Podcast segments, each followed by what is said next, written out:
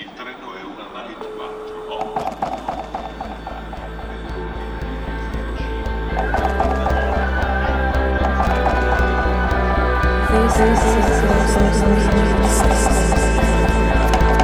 Anekdoten.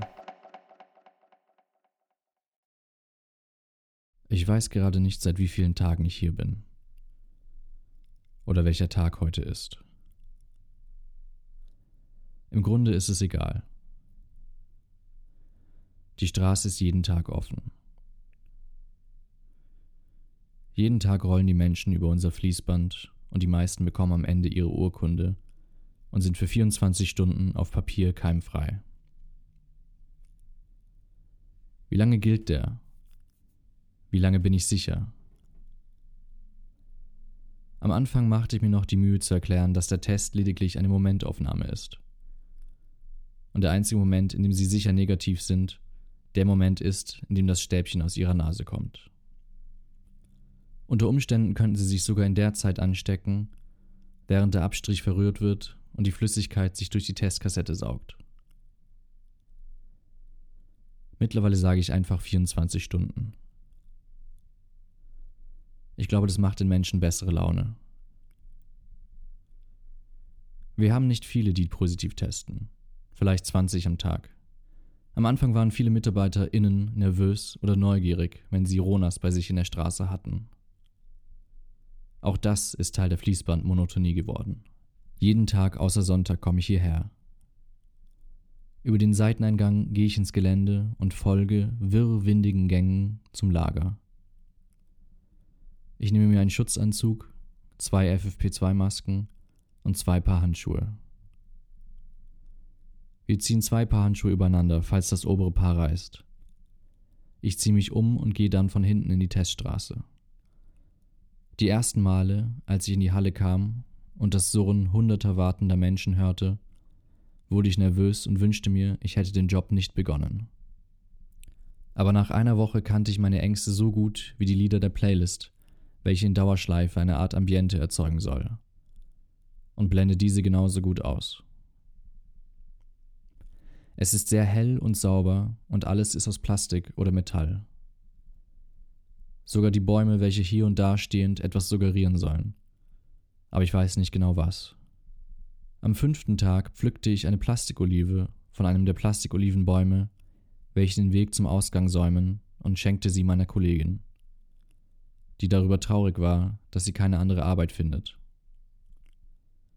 Es gibt ja auch momentan kaum Jobs. Während sie redet, muss ich über die Plastikolive nachdenken. Der Olivenzweig gilt seit eh und je als Bild für Sieg und Frieden. Welche Bedeutung hat die Plastikolive in meinem Leben? Oder im Kontext der Pandemie? Die Plastikolive als Symbol für den Sieg der Wissenschaft über die Natur. Gerade habe ich das Gefühl, die Natur fickt uns ganz schön und wir können nicht mithalten. Kundschaft, ruft der Sanitäter und ich gehe zurück zu meinem Posten. Mein Sanitäter kommt aus dem 22. Bezirk, 19 Jahre alt, seit fünf Monaten im Zivildienst. Was machst du, wenn du hier fertig bist? frage ich ihn. Ich gehe zurück in meinen Betrieb. Ich bin Schmied. Nichts mehr mit Nase bohren. Die Kundschaft hält die Nase hin. Haben Sie ein bevorzugtes Nasenloch? Nein? Na gut. Der Schmied schiebt das Stäbchen rein, lässt kurz los, zwinkert mir zu und dreht das Stäbchen dreimal wie eine Schraube, bevor er es wieder rauszieht. Wie geht's Ihnen? Jo, passt eh, Dankeschön. Wunderbar. Wollen Sie es hier essen oder zum Mitnehmen? Beide lachen, während ich das Stäbchen in der Flüssigkeit verrühre. Es gibt viele verschiedene Arten von KundInnen. Manche husten, manche weinen, manche stöhnen. Manche starren storch in die Ferne. Ich gehöre zu denen, die weinen. Sobald das Stäbchen da ankommt, wo es hin soll, tränen meine Augen und ich fühle mich irgendwie besser, als ob ich wirklich geweint hätte. Ich habe einfach oft Aggressionen, sagte der Schmied zu mir, während wir unsere Hände desinfizieren. Kuhnschaft. Eine sehr alte Frau kommt mit einem Stock langsam zu uns gewackelt. Haben Sie ein bevorzugtes Nasenloch? Na, Loch ist Loch. Die alte Frau kichert und der Schmied lacht laut. Als die alte Frau auf dem Weg zum Ausgang nochmal an uns vorbeihumpelt, winkt sie dem Sanitäter zu sich an die Absperrung. Aber nächstes Mal ins richtige Loch, gell? Der Schmied lacht laut und die alte Frau kichert. Die Zivis bekommen umgerechnet etwa zwei bis vier Euro die Stunde. Ich bewundere, mit wie viel Geduld und Freundlichkeit viele von ihnen den Menschen entgegentreten. Manche von ihnen arbeiten zwölf Stunden Schichten und schaffen es auch am Ende der Schicht zu scherzen und denen, die am meisten Angst haben, Mut zu machen. Ich frage mich manchmal, wie es wäre, würde ich meinen KollegInnen unter anderen Bedingungen treffen. Wahrscheinlich würde ich ihnen im echten Leben nie begegnen. Oder zumindest nur zusammen U-Bahn fahren oder im Stadtpark aneinander vorbeilaufen. Ich kenne von den meisten nur die Augen, die Stimme und die ungefähre Statur. Aber mittlerweile erkenne ich aus der Ferne, mit wem ich arbeite, trotz der Schutzanzüge und den Masken. Die Eigenheiten der Bewegungen und die Art, wie die Anzüge getragen werden, treten in den Vordergrund. Und ich bin mir fast sicher, wenn ich ihnen woanders begegnen würde, würde ich sie nur schwer erkennen.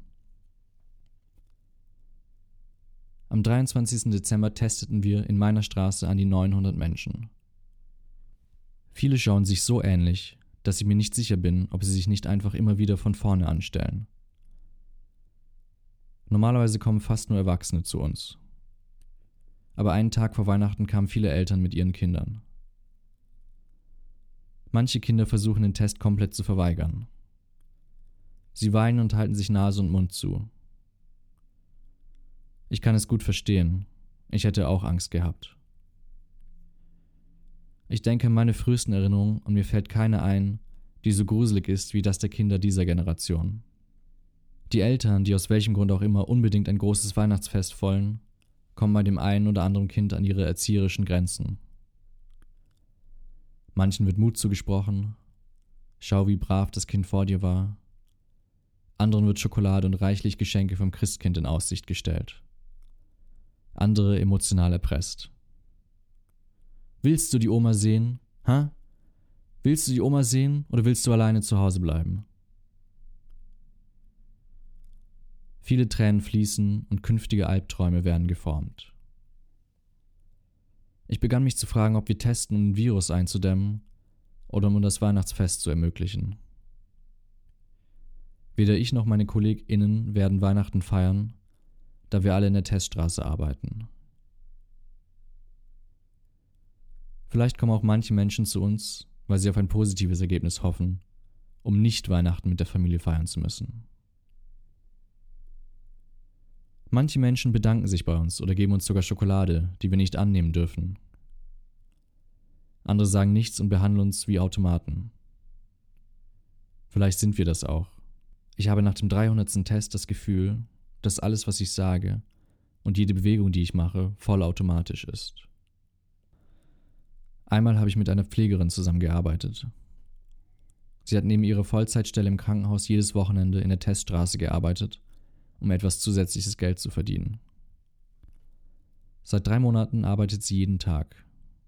Nur wenn sie schläft, trägt sie keine Maske, keine Handschuhe und keinen Anzug. Einmal testen bitte, ich brauch's für die Arbeit. Nachdem die Pflegerin das Stäbchen rausgezogen hatte, sagte er, die Seuche gibt's ja eh nicht. Bitte was? fragte die Pflegerin. Das ist alles erfunden. Erzählen Sie das mal meinen Patienten und Patientinnen, die gerade im Spital am Sterben sind. Na, das glaube ich eher nicht. Das ist alles erfunden. Den Test brauche ich eh nur für die Arbeit. Die Pflegerin sagte nichts mehr. Aber ich dachte, ich sah, wie ein Funken Wut ihre Haltung kurz veränderte. Ich kenne keine andere Welt mehr als diese, sagte sie zu mir und schaute mich müde an. Es wird viel gesprochen über Normalität. Zurück zur Normalität ist schon eine alte Kamelle. Die neue Normalität auch schon muffig. Ich kann mich auch nicht mehr wirklich erinnern, wie es vorher war. Ich merke, wie fremd es auf mich wirkt, in Filmen zu sehen, wie Menschen ohne Maske unterwegs sind, sich die Hände geben oder umarmen.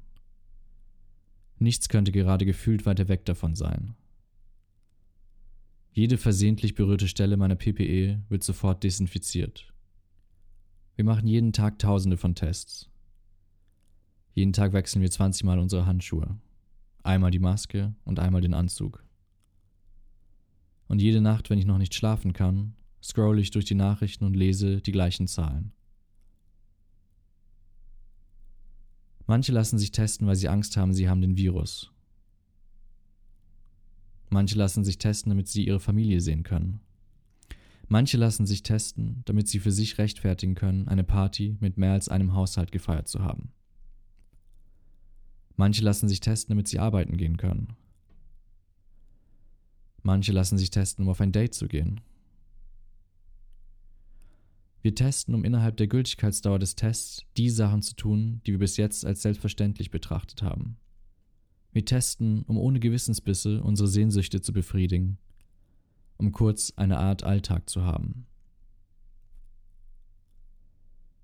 Ich bin nach der Arbeit meistens zu müde, um etwas zu machen, außer auf meiner Couch zu sitzen, Bier zu trinken und zu rauchen. Ich denke an die ängstlichen Augen einer alten Frau, dessen Tochter positiv getestet hat. Und die konzentrierte Reaktion der Tochter, dessen erster Impuls war, ihre Mutter zu beruhigen, bevor sie zum PCR-Test geht. Ich denke an meine Kollegin, die vorher Kellnerin war.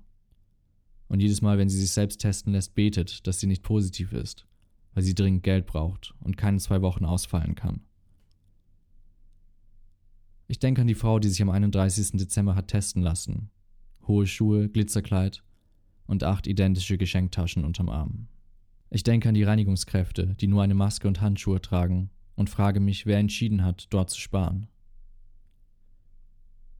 Ich denke an zwei Zivis, die sich gegenseitig mit Desinfektionsmittel vollsprühen, als ob es Champagner wäre, weil sie Feierabend haben. Und das Seltsamste an all dem ist, dass es mir nicht mehr seltsam vorkommt.